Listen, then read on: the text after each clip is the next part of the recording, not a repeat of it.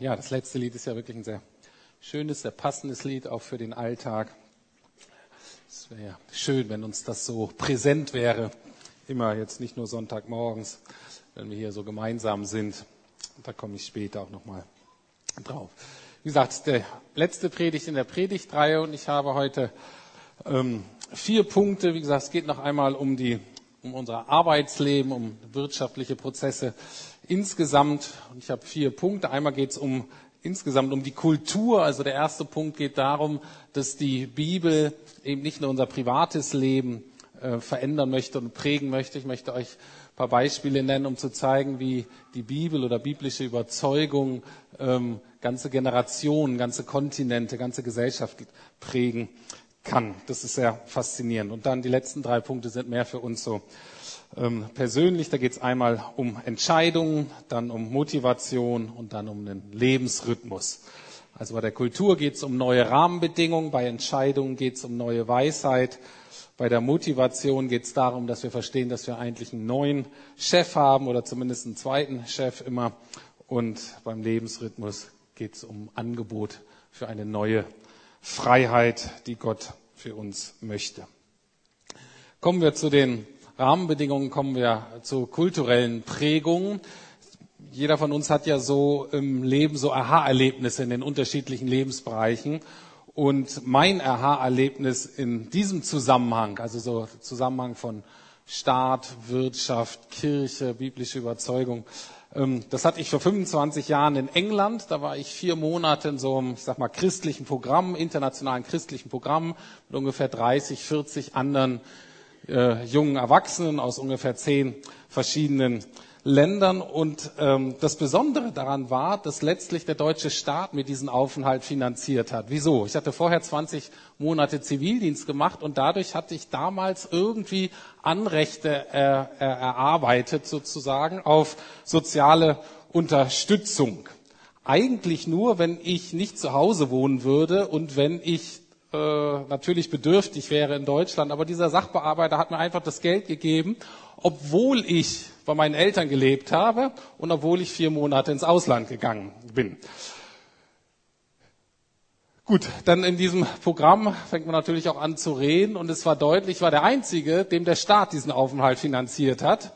Alle anderen mussten natürlich äh, dafür jobben, arbeiten, dass sich das leisten konnten oder aber die Eltern haben das bezahlt. Und irgendwann fragte mich ein Freund, damals ein Amerikaner, der da mit war, fragte mich, sag mal, wie kann das eigentlich sein, dass ein gesunder junger Mann wie du, der arbeiten könnte, Geld vom Staat bekommt? Das kann doch gar nicht sein. Und ich dachte, oh, wieso? Hat ja eigentlich genug. Äh, und dann haben wir angefangen, äh, uns über die unterschiedlichen Kulturen zu erreichen. Ich habe ihm gesagt, welche Rolle der Staat in Deutschland spielt. Das war jetzt vor 25 Jahren, aber es wäre noch ein bisschen anders.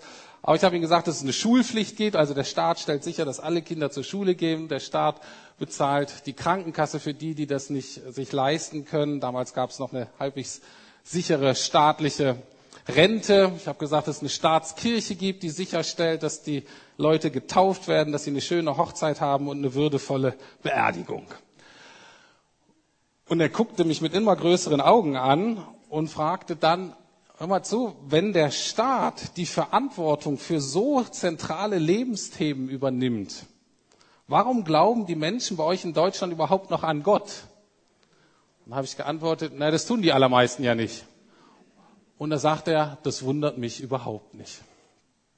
Das war für mich zum ersten Mal so, eine, so ein Aha-Erlebnis, sagen, ha, wie eine Kultur geprägt ist, wer was übernimmt, für welche Verantwortung, hat Auswirkungen natürlich aufs Geld und auf die Rente, aber auch auf die Kirche und auf das Glaubensleben. Das war so der Einstieg und seitdem interessiert mich das. Ähm, zwei Beispiele, wie die Bibel eine Kultur prägen kann. Ein ähm, säkularer Wirtschaftswissenschaftler sprach davon, dass der Wendepunkt der westlichen Wirtschaft und der wirtschaftlichen Entwicklung der westlichen Kultur von einem Theologen ausgelöst wurde, nämlich von Johannes Calvin. Ne, wir kennen ja hauptsächlich Martin Luther, das ist so der deutsche Reformator. Ähm, der Johannes Calvin hat eher die reformierte Kirche geprägt, die dann sehr stark war. Frankreich, vor allen Dingen Niederlanden. Ähm, teilweise auch in Deutschland, England und so weiter.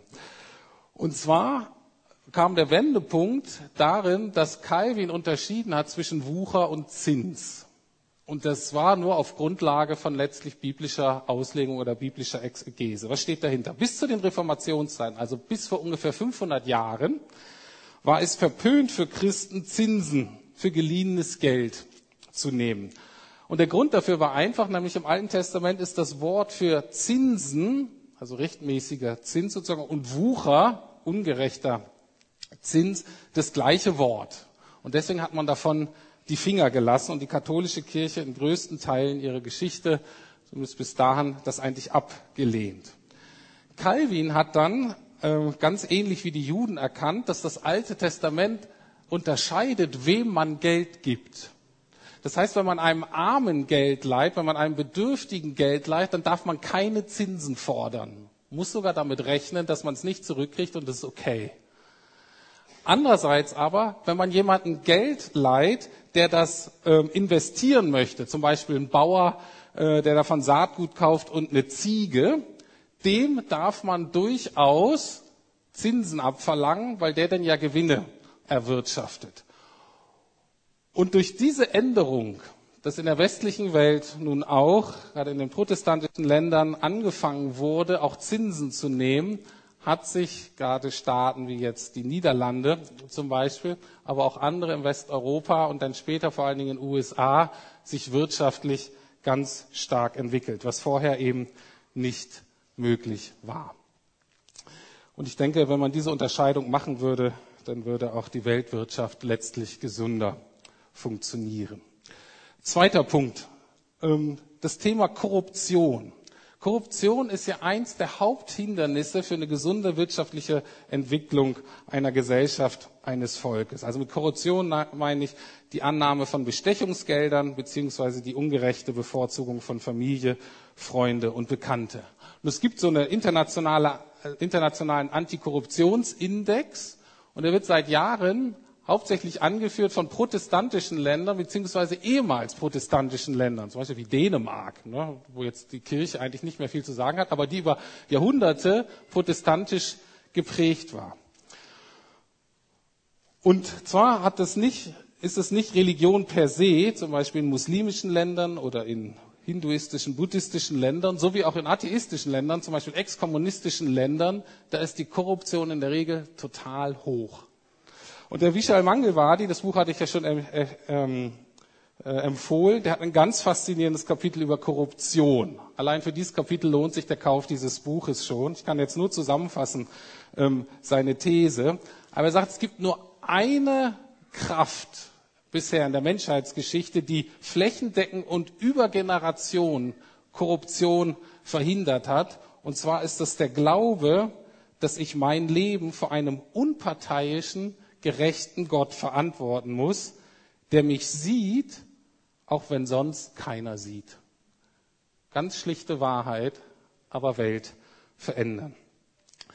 Das ist die Kehrseite von der Tatsache, dass Gott uns liebt und dass Gott uns wirklich sieht, dass Gott wirklich interessiert ist an meinem Leben. Jesus sagt ja, er hat jedes Haar auf meinem Kopf gezählt, das ist irgendwie so ein ganz netter Gedanke oder auch von mir hat er immer weniger Arbeit. Aber ähm, was er damit sagen möchte, ist ja, ich bin interessiert an deinem Leben, ich sehe das. Das heißt, er sieht jede Tat, er hört jedes Wort, er kennt jeden Gedanken.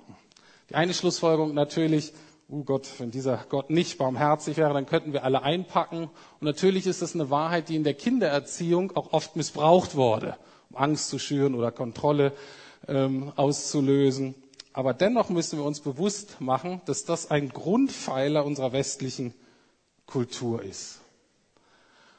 Und dass wir, je weiter wir uns von diesen Wurzeln entfernen, je mehr entfernen wir uns eben auch von gesunden wirtschaftlichen Entwicklungen.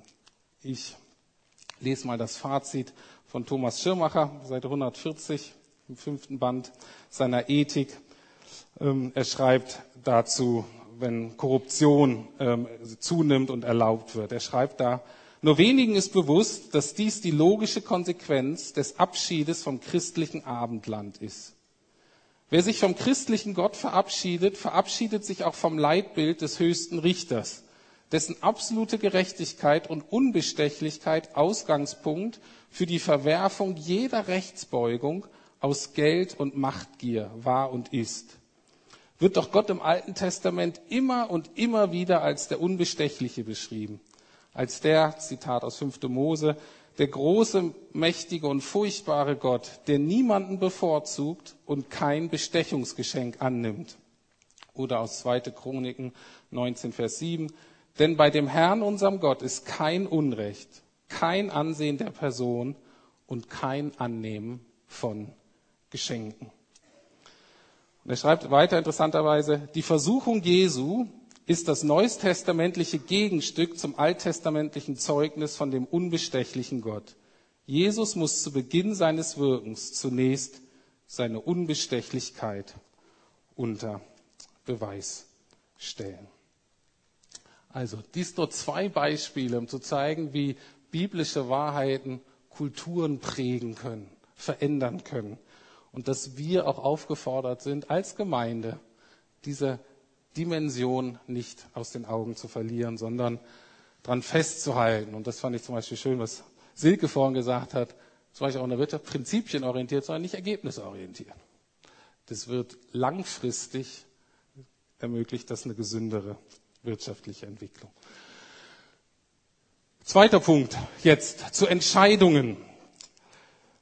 Und auch da wird deutlich, dass im Alltag und ganz besonders im Berufsleben ähm, wir wahrscheinlich ungefähr 80 Prozent ähm, aller, also die wir treffen müssen, äh, oder über 80 Prozent, die können wir nicht direkt auf Gottes Gebote zurückführen.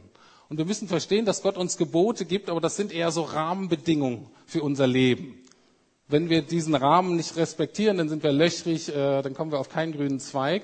Aber die Gebote regeln nicht alle unsere Entscheidungen, sondern um das zu tun, brauchen wir Weisheit.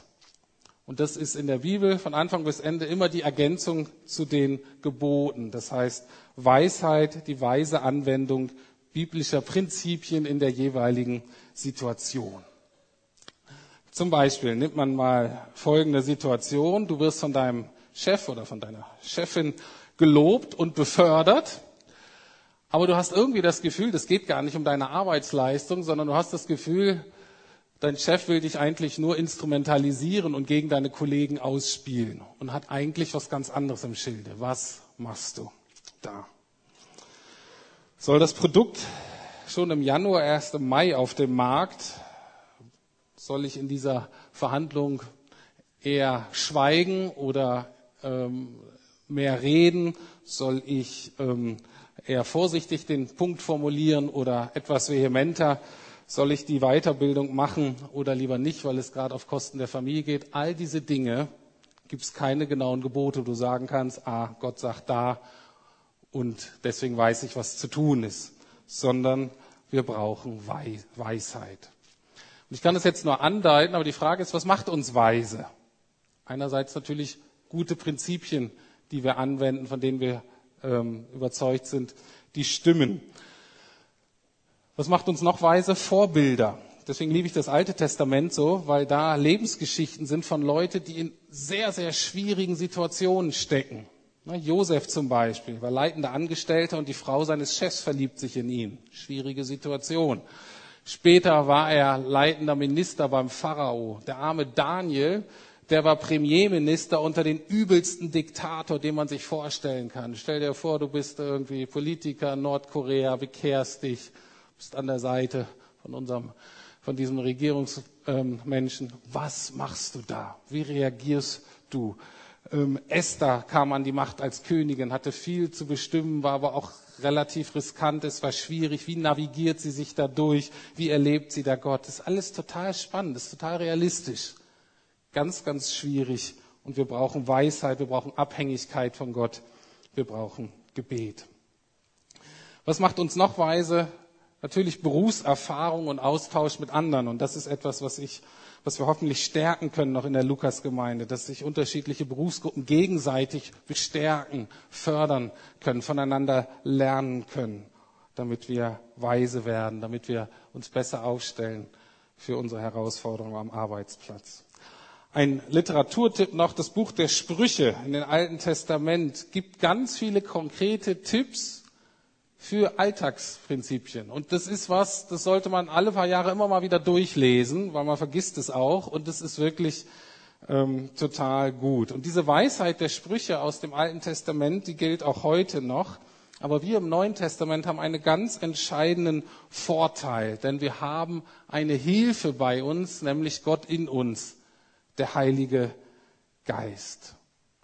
Und der ist auch entscheidend für die Weisheit dann im Alltag. Im Neuen Testament, in dem Brief, den der ähm, Missionar und Theologe Paulus an die Gemeinde damals in Ephesus, der heutigen Türkei, geschrieben hat, schreibt er, äh, benennt er den Geist, den Heiligen Geist, den Geist der Weisheit und der Offenbarung. Wie oft brauchen wir das im Alltag? Oder Kolosser 1, Vers 9 bis 10 in einem anderen Brief, den er an eine andere Gemeinde geschrieben hat, da sagt er Folgendes. Deshalb hören wir auch seit dem Tag, an dem wir davon erfahren haben, nicht auf, für euch zu beten. Wir bitten Gott, dass er euch durch seinen Geist alle nötige Weisheit und Einsicht schenkt, um seinen Willen in vollem Umfang zu erkennen. Dann könnt ihr ein Leben führen, durch das der Herr geehrt wird und das ihm in jeder Hinsicht gefällt. Ihr werdet imstande sein, stets das zu tun, was gut und richtig ist, sodass euer Leben Früchte tragen wird und werdet Gott immer besser kennenlernen. Und genau das ist ähm, eigentlich eine Beschreibung der Weisheit. Das Leben, man weiß, was angemessen ist in der Situation. Das Leben wird Frucht tragen und wir werden Gott besser kennenlernen.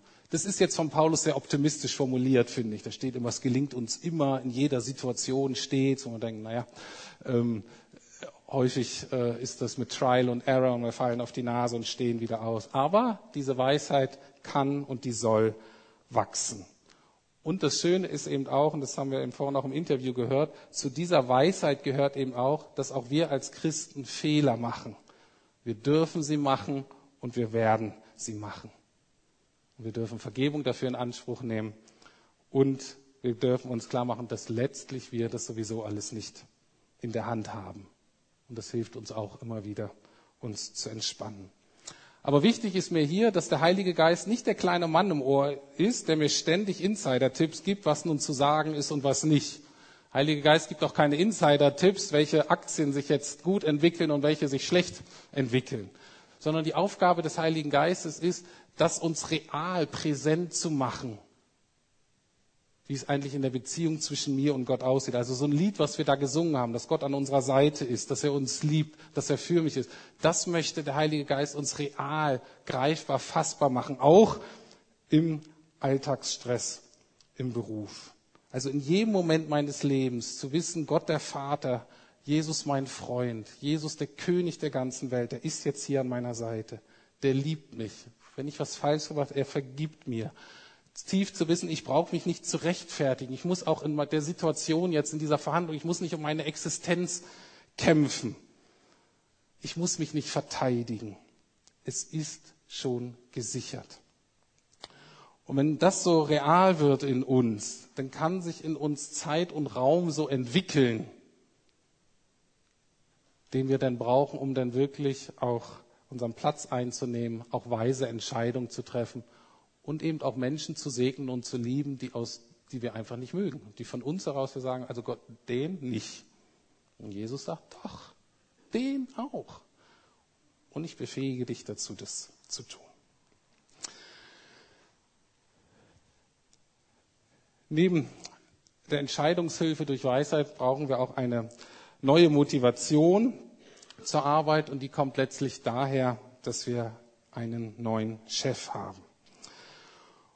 Und zwar ist das ein ganz einfaches Prinzip, was die Bibel uns vorschlägt, wie wir unsere Arbeit sehen sollen. Und ich lese das gleich vor aus Epheser 6 ist das.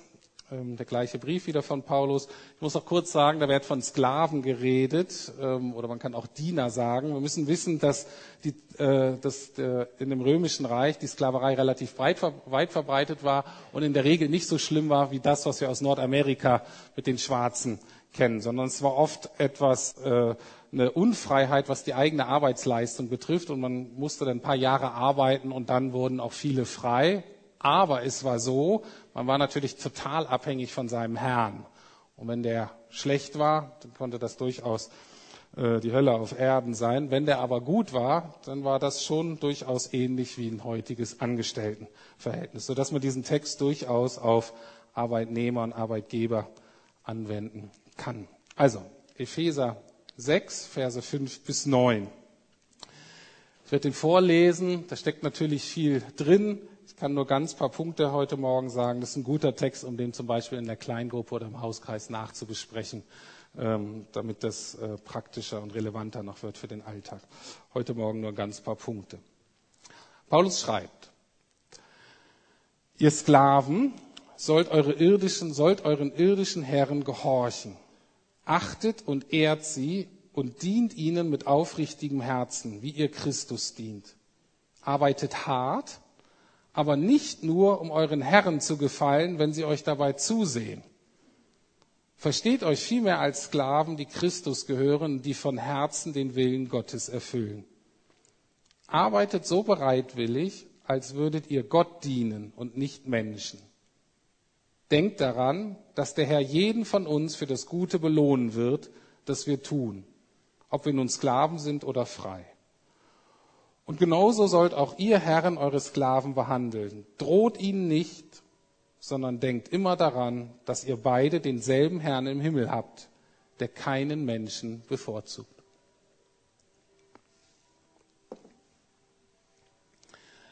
Zentrale Aussage ist Vers 7. Arbeitet so bereitwillig, als würdet ihr Gott dienen und nicht Menschen. Und es gilt für uns alle. Das gilt, wenn wir in einem Großraumbüro sitzen, in einem großen internationalen Konzern. Es gilt da, wenn wir im Homeoffice arbeiten. Es gilt hier als Pastor der Lukasgemeinde. Es gilt auch für zu Hause, wenn wir uns hauptsächlich um unsere kleinen Kinder kümmern oder vielleicht unsere alten Eltern pflegen. Das Prinzip ist immer das gleiche und gilt für uns alle. Die entscheidende Frage ist, für wen arbeite ich hier eigentlich letztlich? Wer sieht mich? Wer beurteilt mich? Und es ist letztlich letztlich wirklich nur der Herr. Und wenn wir das mal verstanden haben, wenn wir das verinnerlichen, dann können wir auch anfangen, unsere ganzen Beziehungen, wie ich Anweisungen befolge und, und, und so, wie ich mich einordne, ähm, kann ich dann danach regeln. Und Vers 5 betont aber auch, dass wir Christen durchaus, hier wurde mit, ähm, wir sollen hart arbeiten, ähm, kann auch sagen, von ganzem Herzen, mit ungeteilter Aufmerksamkeit. Egal, was für einen Job wir haben, egal, ob es gerade Spaß macht oder nicht, das ist das, was Gott von uns möchte. Und dabei sollen wir denken, dass wir eben sozusagen einen neuen Chef haben, einen zweiten Chef haben. Und das bedeutet auch, dieser Chef hat nochmal einen anderen Lohn für uns. Es ist nicht so, dass du das ohne Lohn machen musst, sondern du hast noch einen anderen Lohn. Du hast noch einen besseren Lohn sozusagen. Oder als Unternehmer hast du noch einen wichtigeren Gewinn. Wie sieht denn der aus? Vers 8 schreibt Paulus, denkt daran, dass der Herr jeden von uns das Gute belohnen wird, das wir tun, ob wir nun Sklaven sind oder frei. Das heißt, es gibt noch einen extra Gewinn für uns alle, unabhängig von der Bezahlung am Ende des Monats, nämlich ein Lob von Gott, die Freude Gottes, wenn wir uns am Arbeitsplatz bewähren und die Aussicht auf noch größeren Lohn im nächsten Leben. Im anderen Brief, wieder an die Kolosser, schreibt Paulus, worin auch immer eure Arbeit besteht, okay, worin auch immer eure Arbeit besteht, tut sie mit ganzer Hingabe, denn letztlich dient ihr nicht Menschen, sondern dem Herrn. Ihr könnt sicher sein, dass ihr von ihm einen Lohn bekommt, das Erbe, das er im Himmel für euch bereithält. Darum dient ihm Christus, dem Herrn. Faszinierende Perspektive. Wie würde unsere Arbeitswelt aussehen, wenn wir alle so arbeiten würden? Und das Interessante ist, das Tolle ist, das gilt für Arbeitnehmer wie für Arbeitgeber genauso. In Vers 9 schreibt Paulus letztlich, und genauso sollt auch ihr Herren eure Sklaven behandeln. Was Paulus sagt, das gilt für alle. Und das Schöne ist, bei Gott ist eben kein Ansehen der Person. Natürlich gibt es im Unternehmen oder in der Familie, wo auch immer, unterschiedliche Aufgaben, unterschiedliche Rollen, unterschiedliche Verantwortlichkeiten, damit auch unterschiedliche Gehälter, Bezahlungen, Prämien und so weiter. Das ist alles völlig in Ordnung. Was es nicht gibt, ist ein Unterschied der Person in der Wertigkeit. Nur weil Silke Geschäftsführerin ist, hat sie kein Recht auf mehr Respekt, mehr Wertschätzung, mehr Liebe als vielleicht ein Busfahrer oder jemand, der da vielleicht äh, im Reinigungsdienst ist. Alles vollkommen gleich vor Gott im Wert. Und was macht das mit Kulturen? Was macht das für eine Kultur in einem Unternehmen, wenn das gelebt wird? Wie freisetzend ist es, alle mit gleichem Respekt zu behandeln, obwohl die Aufgaben unterschiedlich sind, obwohl die Gehälter unterschiedlich sind. Gut, wie gesagt, Quatsch drüber. Ich denke, da sind noch viele Fragen dahinter. Ist alles sehr spannend. Es lohnt sich, ähm, drüber zu unterhalten. Und ich hoffe, ihr merkt, wie voll die Bibel ist von Anweisungen, die eben ganz praktisch unser Arbeitsleben betrifft. Und nicht nur Sonntagmorgens oder unter der Woche im Hauskreis oder in der Kleingruppe. Abschließend noch ein ganz wunderbares Angebot für uns Christen. Und zwar eine neue Freiheit, die Gott uns anbietet, einen Lebensrhythmus, der gesund ist. Damit möchte ich abschließen. Das ist der vierte Punkt. Ich bin davon überzeugt, dass Gottes Gedanken zur Arbeit nur der oder die richtig verstanden hat, der auch aufhören kann zu arbeiten, der ruhen kann, der den Sabbat halten kann. Und ich kenne diese Herausforderung, aber ich bin davon überzeugt, dass wenn ich das nicht hinkriege, ich fundamental etwas nicht verstanden habe. Es gibt mindestens drei Gründe, auch darüber kann man noch viel länger predigen, das ist sehr spannend, aber es gibt mindestens drei Gründe, um einen Tag die Woche von der normalen Arbeit zu ruhen. Nebenbei das ist ja für Mütter kleiner Kinder oder Eltern kleiner Kinder sehr herausfordernd, weil die haben nicht so einen freien Tag. Deswegen muss man da relativ kreativ sein, sagen, wie kriegen wir das irgendwie hin, dass ein Tag irgendwie entspannter ist. Ähm, große Herausforderung. Aber drei Gründe, weshalb das wichtig ist. Erstens, es passt zu dem, wie Gott uns geschaffen hat. Gott sagt ganz deutlich, wir sollen sechs Tage arbeiten, ein ausruhen so wie Gott selber es auch gemacht hat. Ziemlich einfach. Gott macht so, wir sollen es auch so machen. Zweitens wird in der Bibel immer wieder deutlich, dass die Fähigkeit, den Sabbat zu halten, ein Ausdruck unserer Demut und unseres Gottesvertrauens ist. Frei zu machen, nicht zu arbeiten, auszuruhen, auch wenn sich Arbeit türmt, ist eine Erinnerung daran und eine Proklamation dessen, dass wir letztlich nicht uns selbst, nicht auf uns selbst, nicht unserer Arbeitskraft, nicht unserer Leistung vertrauen, um versorgt zu sein, sondern Gott. Und wir nehmen da demütig unseren Platz als Geschöpf und sagen, die Welt dreht sich nicht um mich. Ich muss mein Unternehmen oder die Gemeinde oder die Welt oder die Familie nicht auf meinen Schultern tragen. Letztlich versorgt Gott. Und darauf will ich vertrauen. Und das Vertrauen will ich einüben, indem ich mich ausruhe. Und der dritte Punkt, ein sehr schöner Punkt, es ist ein Zeichen unserer Freiheit. Den Sabbat zu halten ist ein Zeichen unserer Freiheit. Die Erinnerung daran, dass wir keine Sklaven sind, sondern Kinder Gottes. Tim Keller in seinem Buch weist auf einen sehr interessanten Vers in 5. Mose 15. Da wird das Sabbathalten folgendermaßen begründet.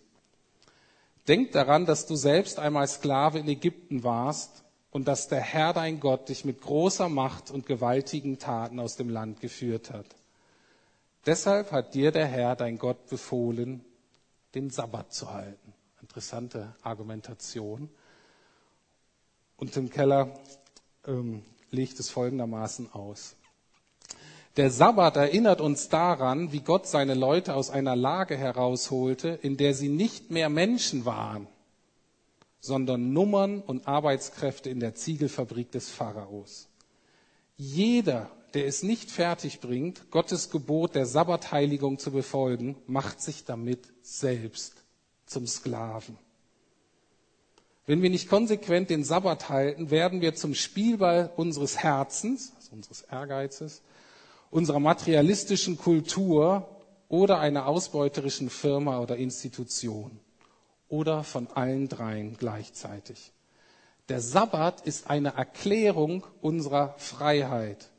Er bedeutet, dass wir keine Sklaven sind, weder Sklaven der Erwartung unserer Kultur noch der Hoffnung unserer Familie, der Anforderungen unseres Studiums oder auch unserer eigenen Ängste und Sorgen.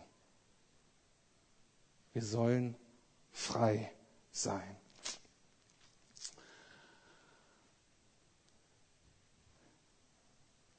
Das ist das Vorrecht, als Christ zu arbeiten, eine christliche biblische Perspektive unseres Jobs zu haben. Wir können in neuen Rahmenbedingungen arbeiten. Wir haben eine neue Motivation mit einem neuen genialen Chef und einer ganz neuen Freiheit. Und ich möchte nochmal schließen mit einem Zitat, auch nochmal von Tim Keller, ähm, und die Frage, warum Jesus so ein genialer Chef ist.